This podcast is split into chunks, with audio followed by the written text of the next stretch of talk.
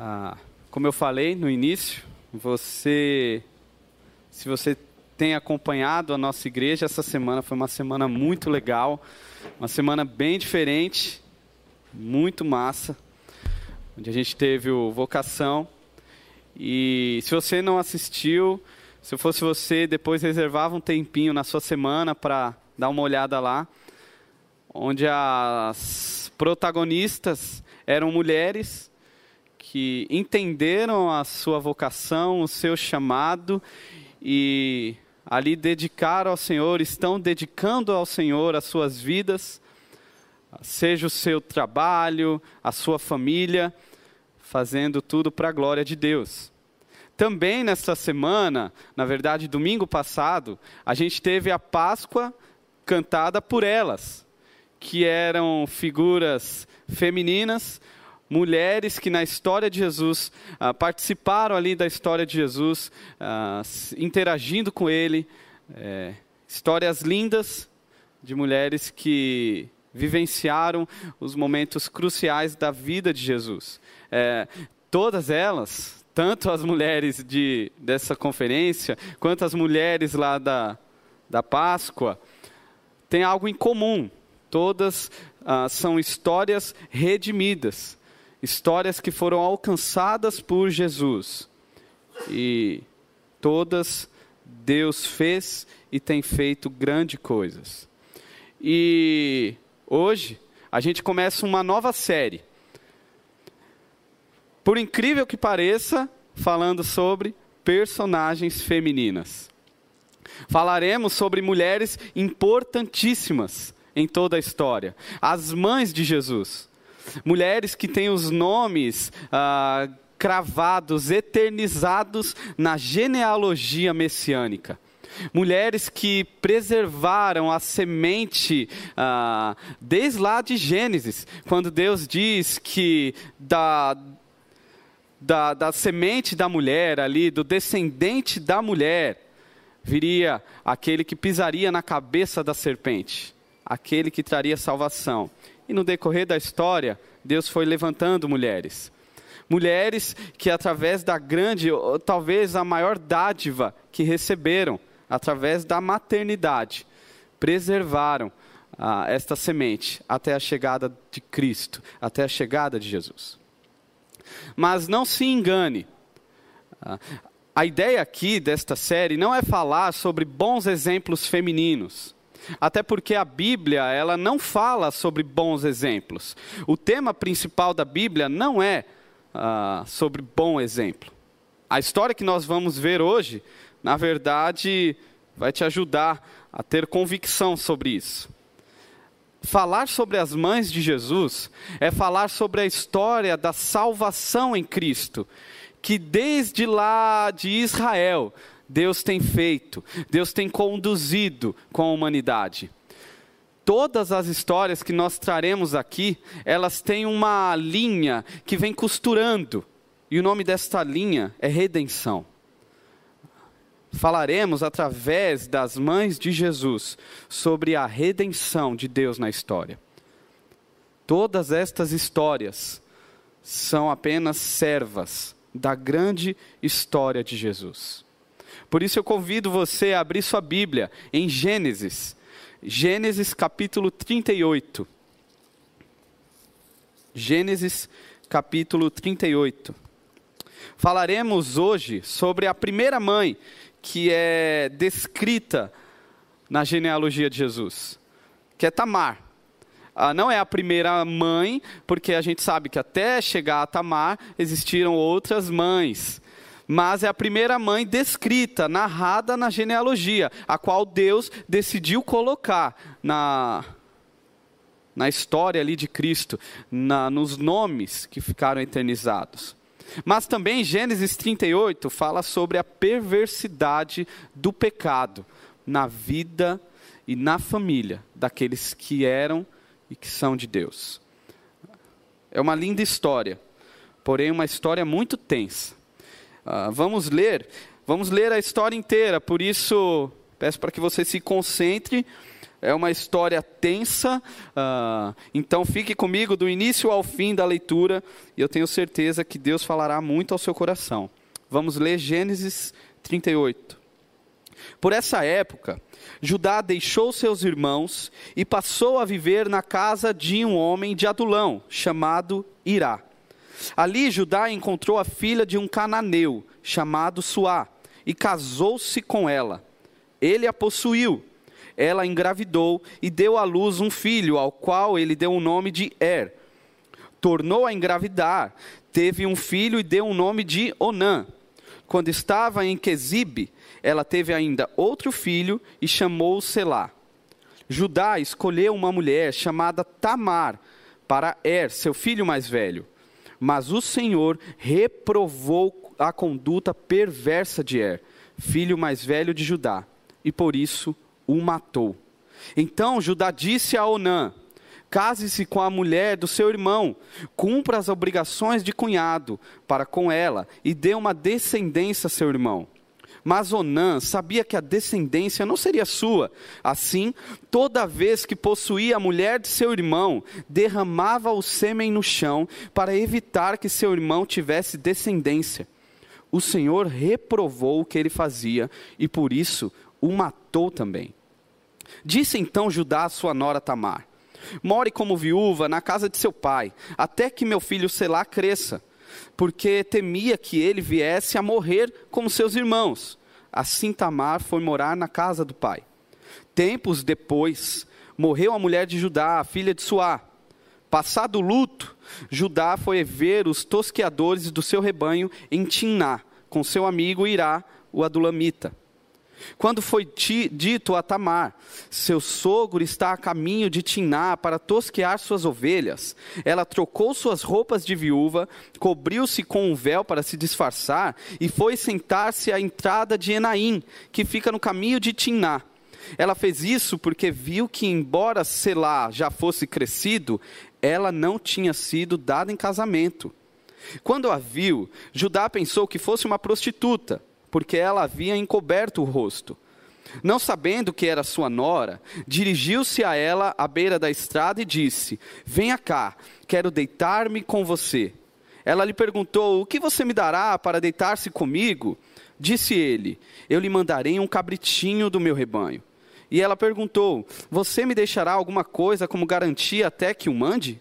Disse Judá: Que garantia devo dar-lhe?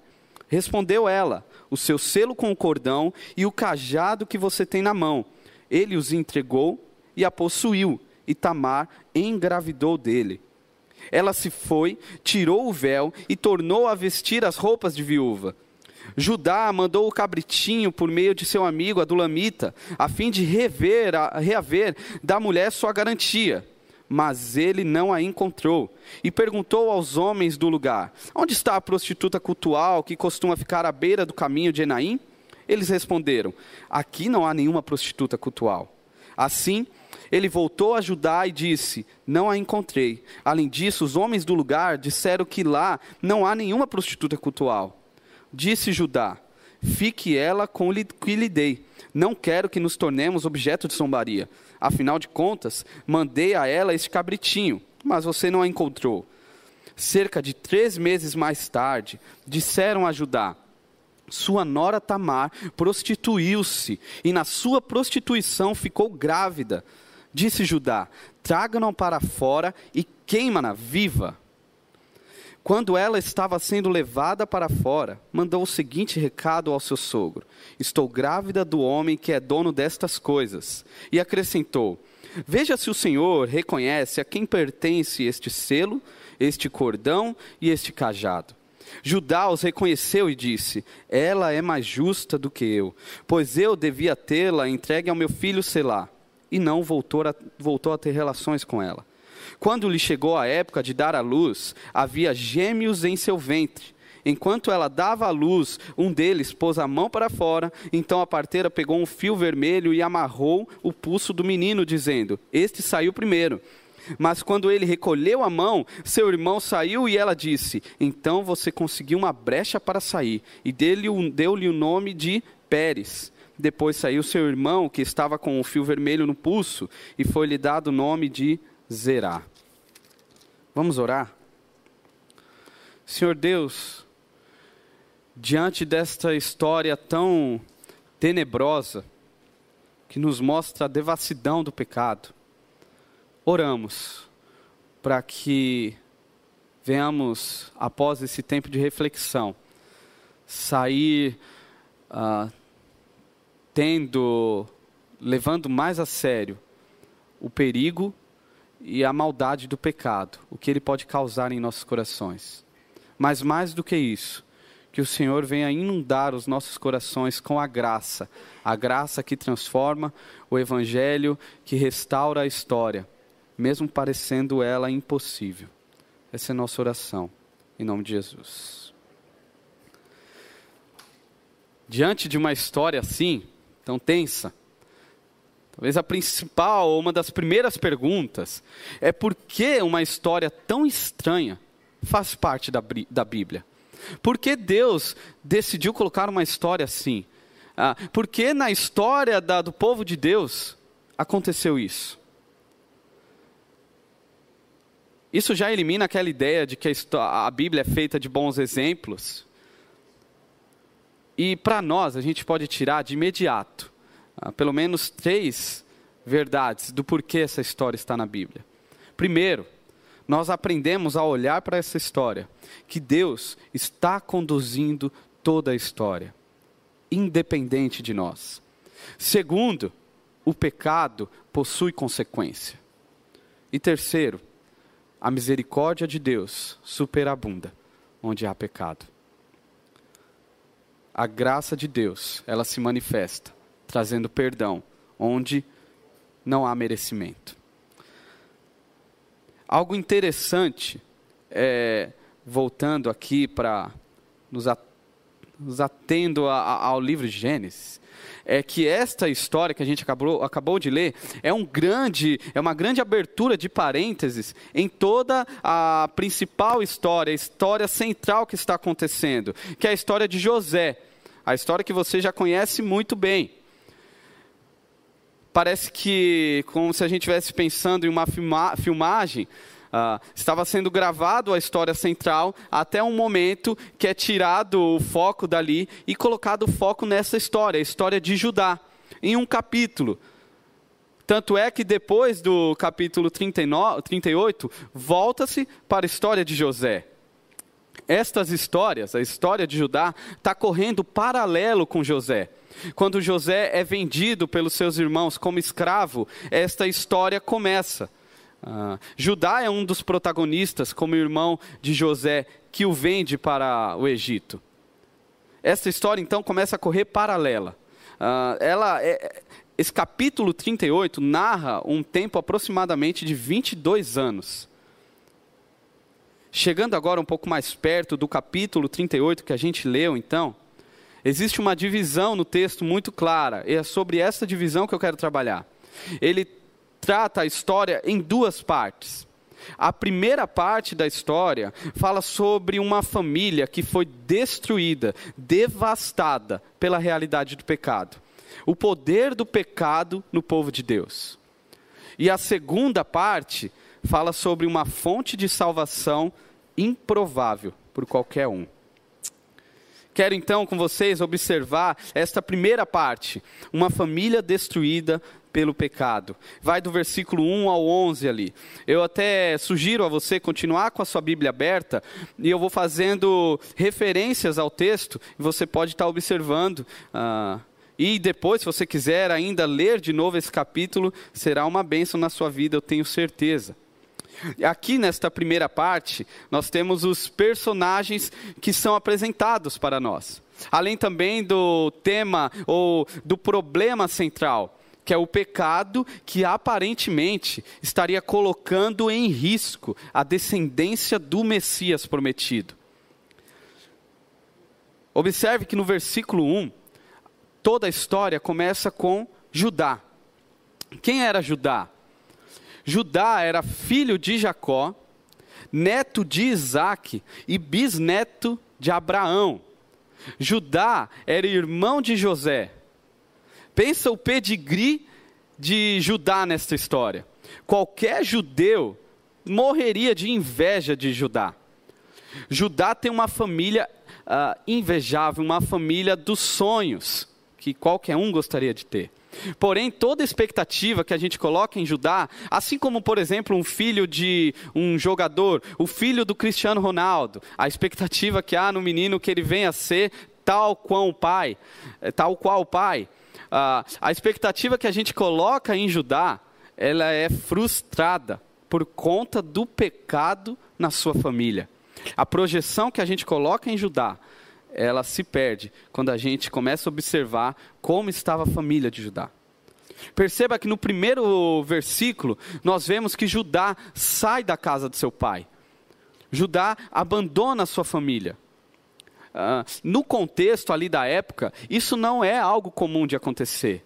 O natural é que os filhos continuem ao redor do pai, uh, uh, aumentando o clã do pai ali, continuando por perto, fazendo tudo uma grande família ali. Judá, entretanto, ele decide sair, ele decide abandonar. Isso nos mostra, quando você conhece a história, ah, o reflexo de uma família disfuncional na vida do filho. Ali, Judá, ele primeiro, ele era filho de Lia, a mulher rejeitada pelo seu pai, por Jacó.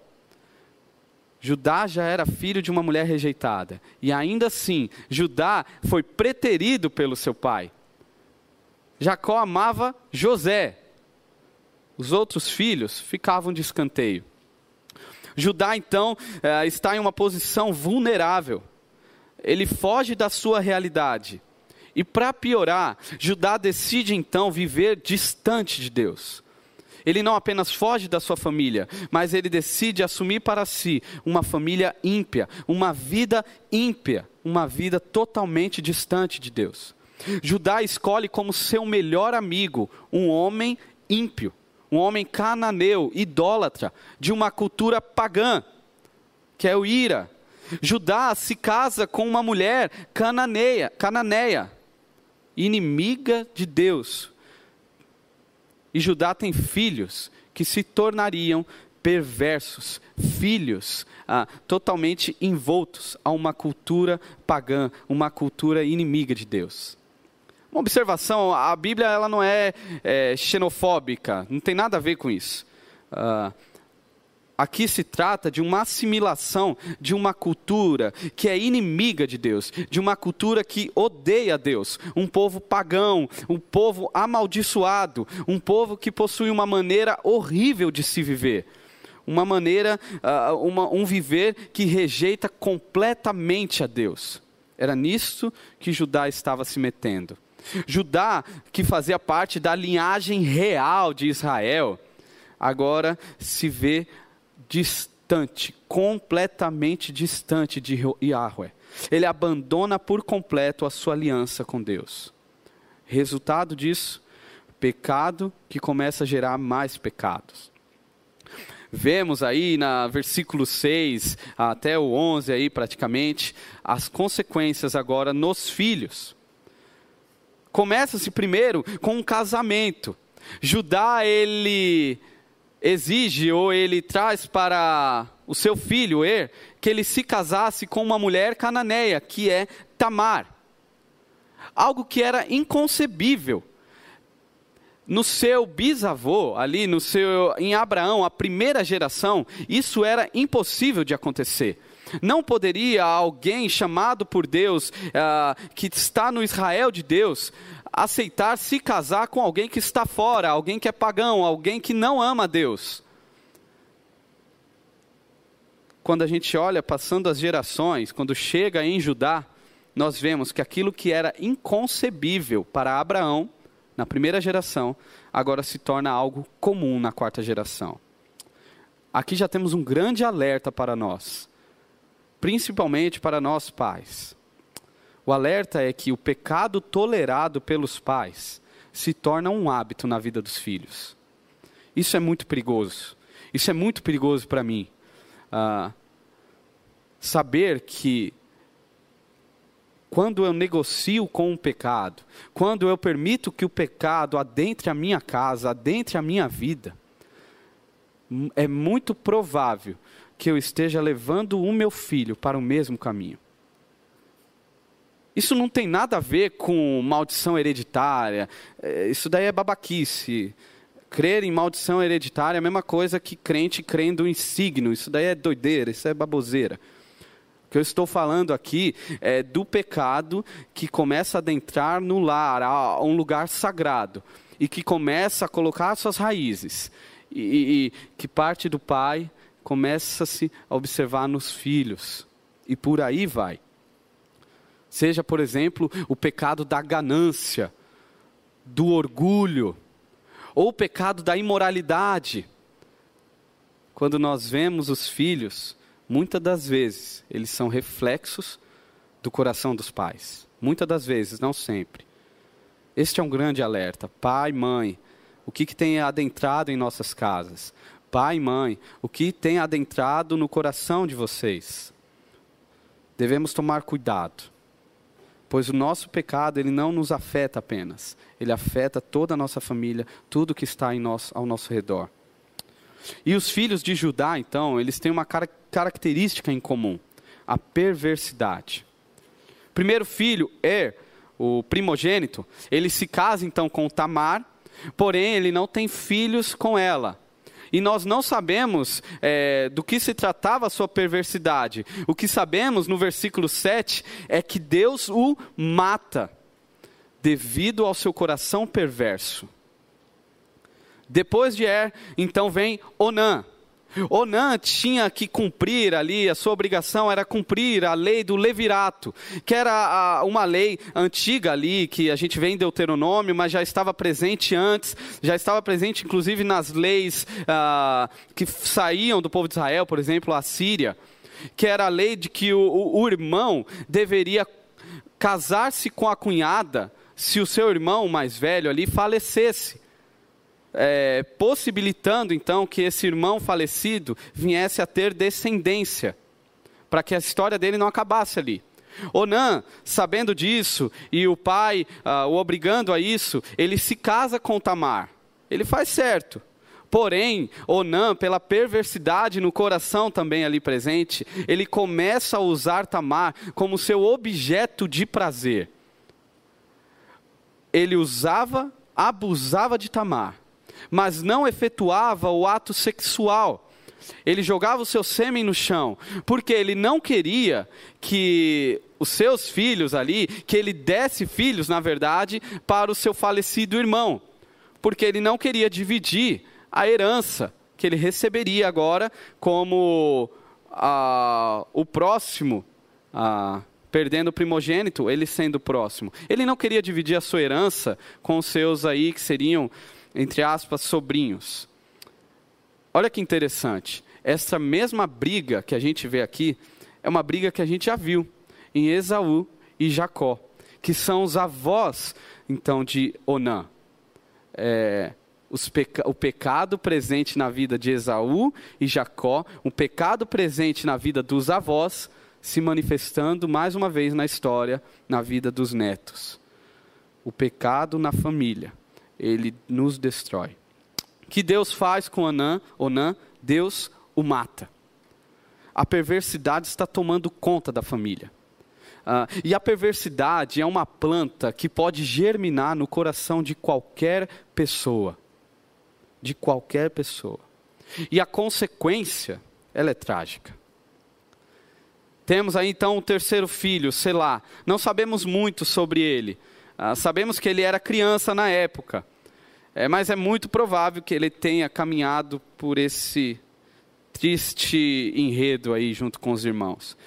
Judá, porém, que deveria então agora ah, encaminhar, sei lá, para casar-se com Tamar, ele tão envolvido, Judá tão envolvido pelo pecado, não consegue perceber que tais mortes ah, estavam totalmente ligadas ao pecado na sua família.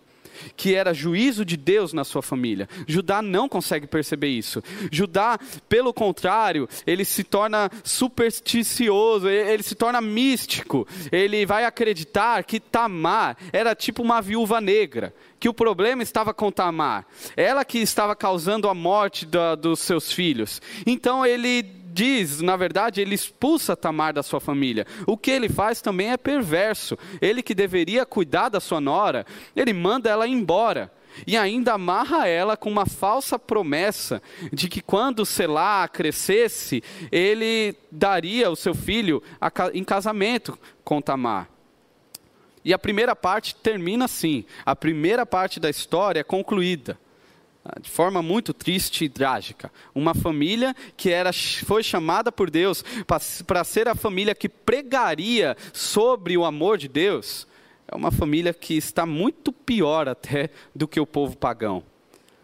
Passam-se então aproximadamente 20 anos até que a gente retome a história no versículo 12. Essa partezinha, quando diz tempos depois. Ah, quando a gente vai dar uma estudada na história, na história comparando aqui com José, nós sabemos que é uma média de 20 anos.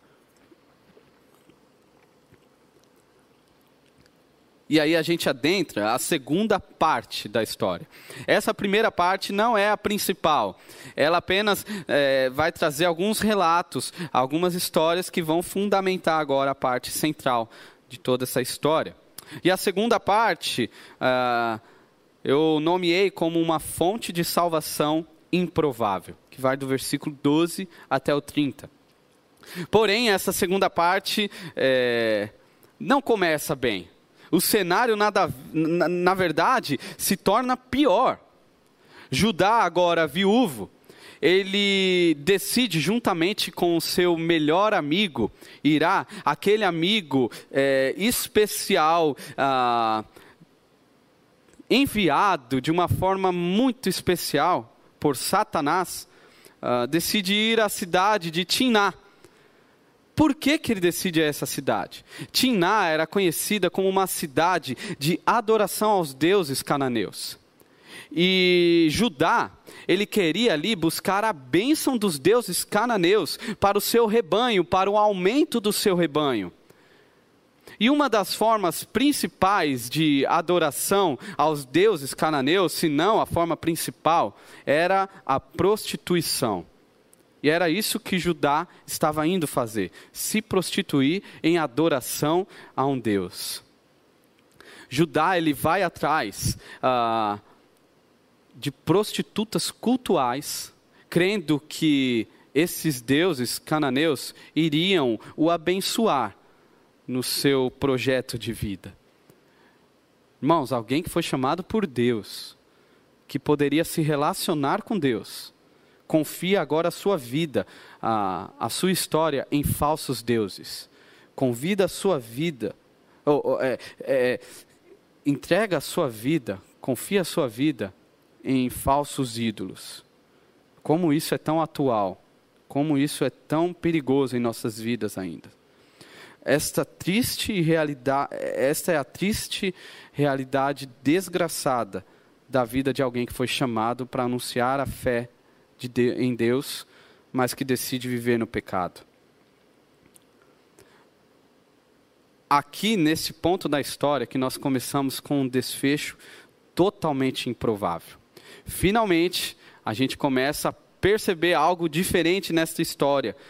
Uh, tudo bem que também não é algo tão é, é, redentor, mas é o início de algo. Tamar, uma mulher, na verdade, uh, alguém que nós não deveríamos esperar nada nessa história. Uma mulher cananeia, que não conhecia Deus, que não cresceu em uma família cristã, que não sabia e, na verdade, não precisava saber sobre os feitos de Deus na história.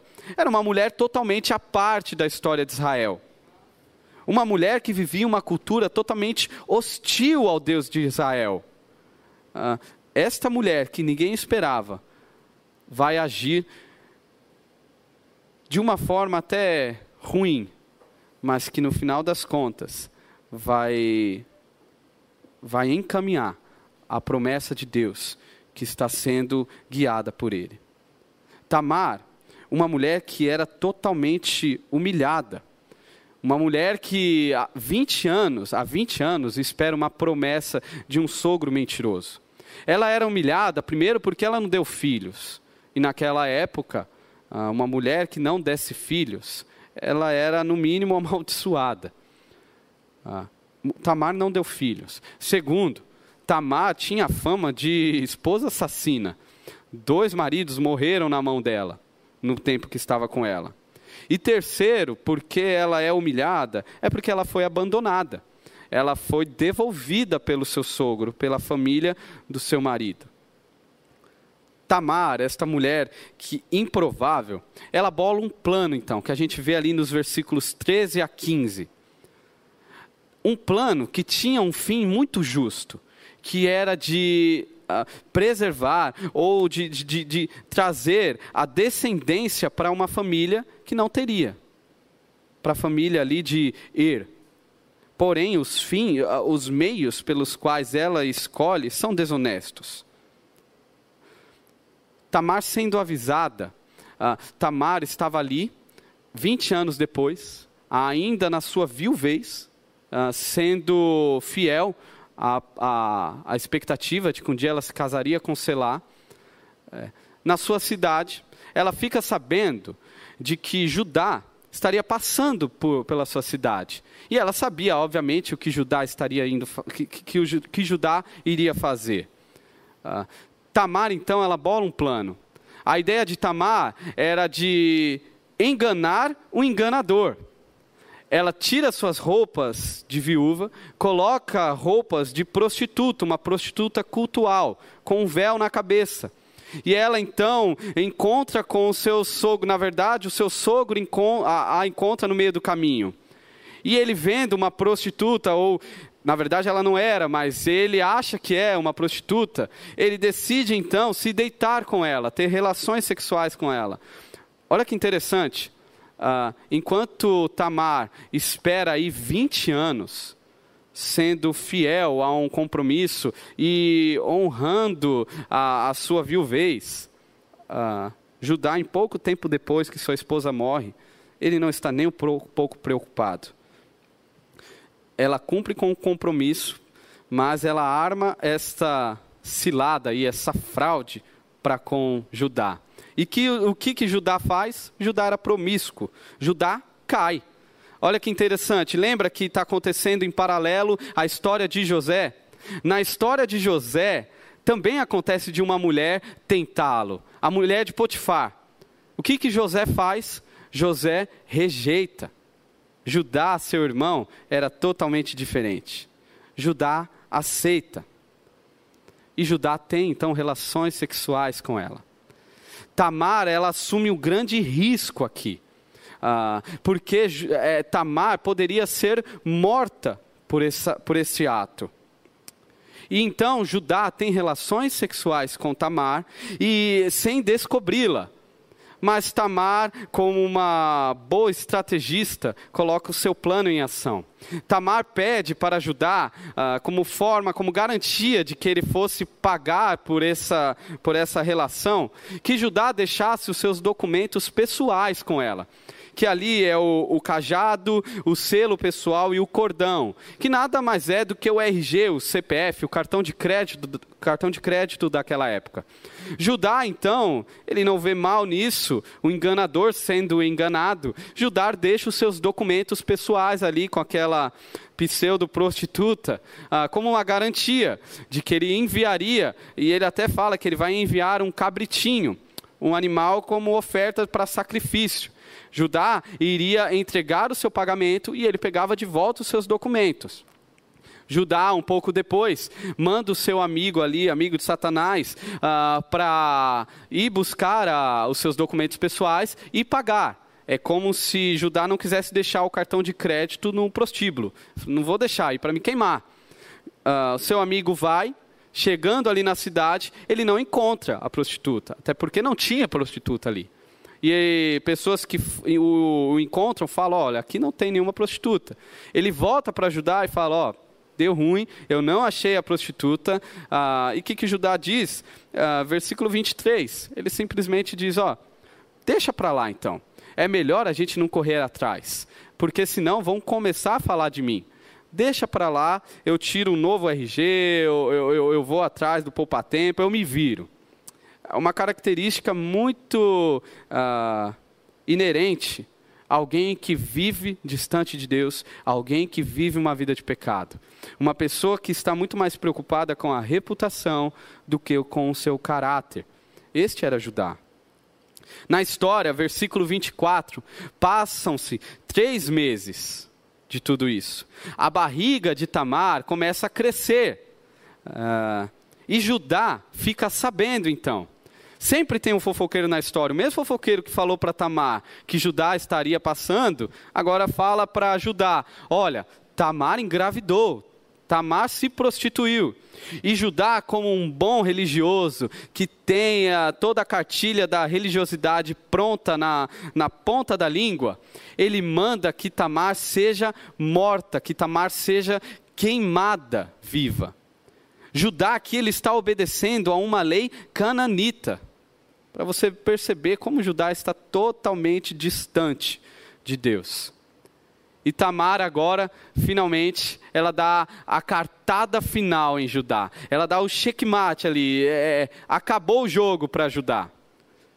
Tamar sendo levada para ser morta, ela simplesmente pede para que dê, para que aqueles homens dessem um recado, um simples recado para Judá.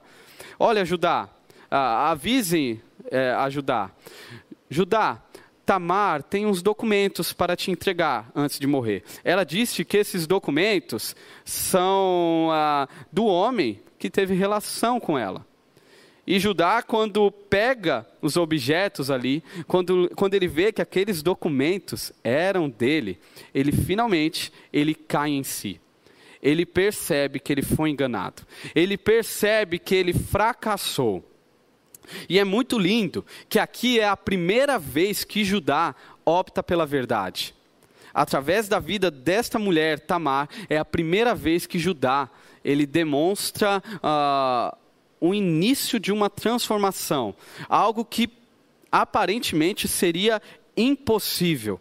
Versículo 26, olha o que ele diz para Tamar. Quando ele reconhece os objetos, ele diz para Tamar: ela é mais justa do que eu. Esta frase, na verdade, ela é melhor traduzida como: ela é justa e eu não. Ah, Judá então não permite que ela seja morta, ele não tem relação mais com ela e ele vai cuidar dela como sua nora. Mas esta frase ela é muito bonita. Ela é justa, eu não e eu não. Judá ele percebe que aquilo que ele sempre foi chamado a ser, ah, como ele estava distante do que Deus o chamou. E uma mulher que não precisava, uma mulher que seria totalmente improvável, traz esse alerta, traz ah, esse início de transformação na vida dele. Aqui não é apenas uma confissão de total fracasso de Judá, mas um começo de uma vida totalmente diferente. O evangelho começa a transformar a vida desse cara promíscuo, mentiroso, enganador, assassino. O evangelho começa a transformar a vida desse homem. A ponto que, ah, na outra história, na história de José, depois, no fim desse relato, nós vemos Judá se entregando em favor do seu outro irmão Benjamim. Judá é o homem que toma a frente dos irmãos e decide fazer o que era certo aos olhos de Deus. Capítulo 49 de Gênesis, a partir do versículo 8, nós vemos que Judá se tornou uma referência para o povo de Deus. Irmãos, isso é muito lindo. Sabe aquela pessoa mais improvável que você conhece? Sabe aquela pessoa que você até pensa, pô, acho que nem vale a pena falar do Evangelho. Porque olha a situação dela. É, talvez essa pessoa seja você. Nós não podemos afirmar que o Evangelho não tem poder de transformar a qualquer indivíduo, inclusive a mim e a você. O Evangelho transformou a vida de Judá. O Evangelho pode transformar a vida daquela pior pessoa que você conheça. que seja assassino, que seja o mentiroso, que seja a mulher promíscua, o Evangelho pode o transformar e o tornar uma grande referência na nossa geração. Isso é difícil para nós. Ainda mais porque nós ainda continu continuamos a ver o reflexo da perversidade em nossa sociedade. Se, nós, se você acompanha os noticiários, ah, seja por internet, por televisão, uh, basta um clique para que nós fiquemos chocados com família que mata uma criança uh, espancada, com família que se dizia crente e, e, e, que agora o marido é, é, acusado por pedofilia, a esposa está mentindo, depois o marido é, se assume homossexual. Ah, essas são as notícias do tempo atual. Pessoas que ah, tomam a frente das filas por, de, da vacina porque tem dinheiro, porque tem condição e não estão nem aí para quem vai padecer. Isso é tanto no povo de fora quanto no povo de Deus. Infelizmente, a perversidade continua inerente a nós, inerente à sociedade. Por isso é tão difícil a gente olhar para alguém perverso, alguém distante de Deus, e acreditar que a graça ela pode o redimir. Mas sim, a história de Judá nos mostra que sim, a graça nos redime do lamaçal dos nossos pecados. Quanto a Tamar, então, ah, Tamar ela se arrisca para manter esta semente. Dentre todos ali ah, que poderiam se preocupar, ela é a única que se preocupa com a descendência ah, de Israel. E o mais lindo é que dentre todos os irmãos ali, filhos de Jacó, Tamar é a escolhida para preservar, para possuir a semente real. Tamar é a mulher que foi usada como instrumento de Deus para um plano de salvação de toda a história.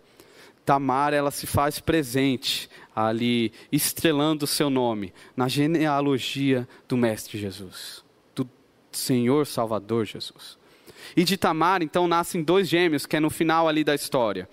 É Pérez e Zerá. Não dá tempo aqui da gente trabalhar, mas existem muitos e muitos detalhes uh, que nos levam a perceber a similaridade entre Pérez e Zerá e Esaú e Jacó.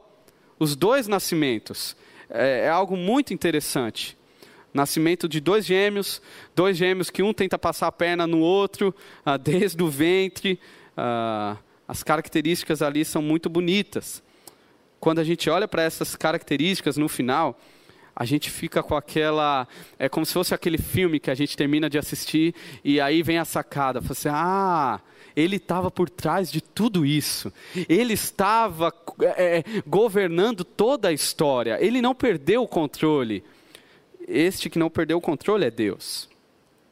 Tamar, ela foi uma personagem importantíssima nesta história. Vemos o nome dela lá em Mateus 1. Vá comigo em Mateus 1, que fica legal você observar a história dessa mulher agora sendo é, eternizada na genealogia, na maior, na principal genealogia do mundo. Mateus capítulo 1, do versículo 1 ao 3. Registro da genealogia de Jesus Cristo, filho de Davi, filho de Abraão. Abraão gerou Isaac, Isaac gerou Jacó, Jacó gerou Judá e seus irmãos, Judá gerou Pérez e Zerá, cuja mãe foi Tamar. Tamar é uma personagem importantíssima, a primeira mãe descrita na história de Jesus. Mas, ah, o personagem principal da história nunca foi Tamar sempre foi Deus. Deus é o personagem principal de toda a história.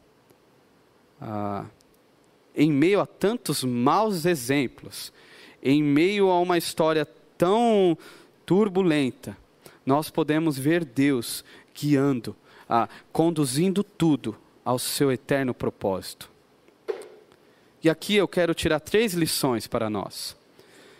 Três lições presentes não apenas na história de Tamar, mas também mas três lições presentes na história da redenção, na história da palavra de Deus. A primeira lição que nós tiramos é que a história está nas mãos de Deus. Toda a história é governada por Deus. Eu lembro aqui de uma música que, inclusive, o pastor Marcelo gosta e cita muito, o cantor Estênio Márcios, a música que se, que se chama Tapeceiro. Ele diz assim: tapeceiro não se engana, tapeceiro aqui é Deus. Sabe o fim desde o começo, traça voltas mil desvios, sem perder o fio. Minha vida é obra de tapeçaria, é tecida de cores alegres, vivas, que fazem contraste no meio das cores nubladas e tristes. Se você olha do avesso, nem imagina o desfecho. No fim das contas, tudo se explica, tudo se encaixa, tudo coopera para o bem. Ah, obviamente que nós possuímos responsabilidades pelas nossas ações. Vendo a história aqui de Judá, você pode decidir se você quer ser Judá, que diz não a Deus, diz não ao que Deus ah, teria ali para a sua vida, e então vai penar muito, vai apanhar muito. E quem sabe Deus possa te resgatar nesta vida ainda, como fez com Judá. E ou você pode escolher ser José, ter uma vida mais próxima da história de José, que decide confiar a sua vida a Deus, mesmo padecendo com essa decisão. Essa é uma decisão que cabe a nós. Porém, ah, nunca, absolutamente jamais, fará com que o plano de Deus seja frustrado em toda a história. Nada pode permitir que o plano de Deus na história não seja concretizado. Nada. Nem eu, nem você, nem Satanás, nem este mundo, ah, nada, absolutamente nada. Deus tem guiado toda a história. Nós decidimos como viveremos, mas nós não somos os deuses da história. Segunda lição: luz e trevas não combinam. Nunca combinaram e ainda não, ainda continuam não combinando. O pecado ele traz consequências, sérias consequências. A pergunta que você deve fazer não é se o seu pecado trará consequência, mas sim quando estas consequências virão. A pergunta não é se, a pergunta é quando. E sabe o que é mais triste de tudo? Que o seu pecado, ele não vai afetar apenas você, ele vai afetar a sua família, ele vai afetar as pessoas que você mais ama. O pecado, ele possui consequências. Nós podemos escolher dizer não ao pecado, viver uma vida de luta em reconhecer as nossas fragilidades, os nossos erros, os nossos pecados e clamando pela misericórdia de Deus, crescendo em maturidade. Podemos também decidir viver uma vida distante de Deus. Mas lembre-se, vendo a história aqui, o pecado traz consequências. Luz e trevas nunca vão combinar. E terceiro, e a maior história que a gente vê, é que o Evangelho de Jesus é o Evangelho da graça. Olhando a história de Judá e Tamar, você consegue afirmar que Judá ou Tamar mereciam a eternidade? Judá ou Tamar mereciam estar na genealogia de Jesus? Eu tenho certeza que você consegue pensar pelo menos em uns 10 nomes uh, melhores para estarem nesta genealogia do que Tamar. Uh, mas eles estão. Tamar, a primeira mãe de Jesus. O Evangelho de Jesus é o Evangelho da graça. Você pode me perguntar, mas por que que Tamar então está? Porque nunca foi pelos nossos méritos. Quando você olha os heróis da fé lá em Hebreus, às vezes a gente acha que vai encontrar ali o Capitão América, o Superman. Muito pelo, pelo contrário. A gente vai encontrar pessoas que de forma alguma mereciam estar ali. Um deles, por exemplo, Sansão. Sansão não merecia nunca estar numa lista dessa. Qual é a resposta disso? O Evangelho é o Evangelho da graça. Jesus nunca precisou contar com os nossos méritos. Tamar está aí para nos mostrar isso. Ah, se você tem, tem tido seu coração pesado pelo pecado, você precisa conhecer o Evangelho da Graça, que te liberta desse peso. Que te diz que você nunca vai ser suficiente se não for Jesus. E a mesma graça que nos salva é a mesma graça que nos conduz à santidade. A mesma graça que alcançou Judá é a graça que o leva à transformação. Olhando as histórias aqui das mães de Jesus, podemos ver que Deus ele continua cuidando de toda a história do mundo, que Deus continua salvando, que Deus continua demonstrando o seu amor para nós, que ainda somos pecadores. Que Deus nos abençoe, que Ele nos leve esta semana a meditar na Sua graça, a reconhecer que dependemos dEle, que não devemos nos relacionar com o pecado e a perceber que Ele tem guiado toda a história para a glória dele. Vamos orar? Senhor Deus, obrigado pela, pela incrível obra que o Senhor tem feito, pela incrível obra, na verdade, que o Senhor já fez antes da eternidade a obra da redenção. E obrigado porque o Senhor decidiu nos alcançar. Obrigado que através da história de Tamar, podemos nos deleitar na tua graça, na graça que não necessita de méritos. E nos ajude, Deus, nos ajude a renunciarmos o pecado. Nos ajude a não negociarmos com o pecado, porque sabemos que o salário do pecado é a morte. Deus, não permita que as nossas famílias venham a sofrer. Sustente o seu povo em santidade. Nos guarde, nos, nos liberte do mal clamamos, Deus, clamamos como igreja, que o Senhor nos leve a um relacionamento verdadeiro e genuíno, genuíno com o Senhor. É pela tua graça que nós clamamos, pois o teu amor nos alcançou de forma totalmente imerecida. Por isso temos, por isso temos condição de clamar. Oramos assim, em nome de Jesus. Amém.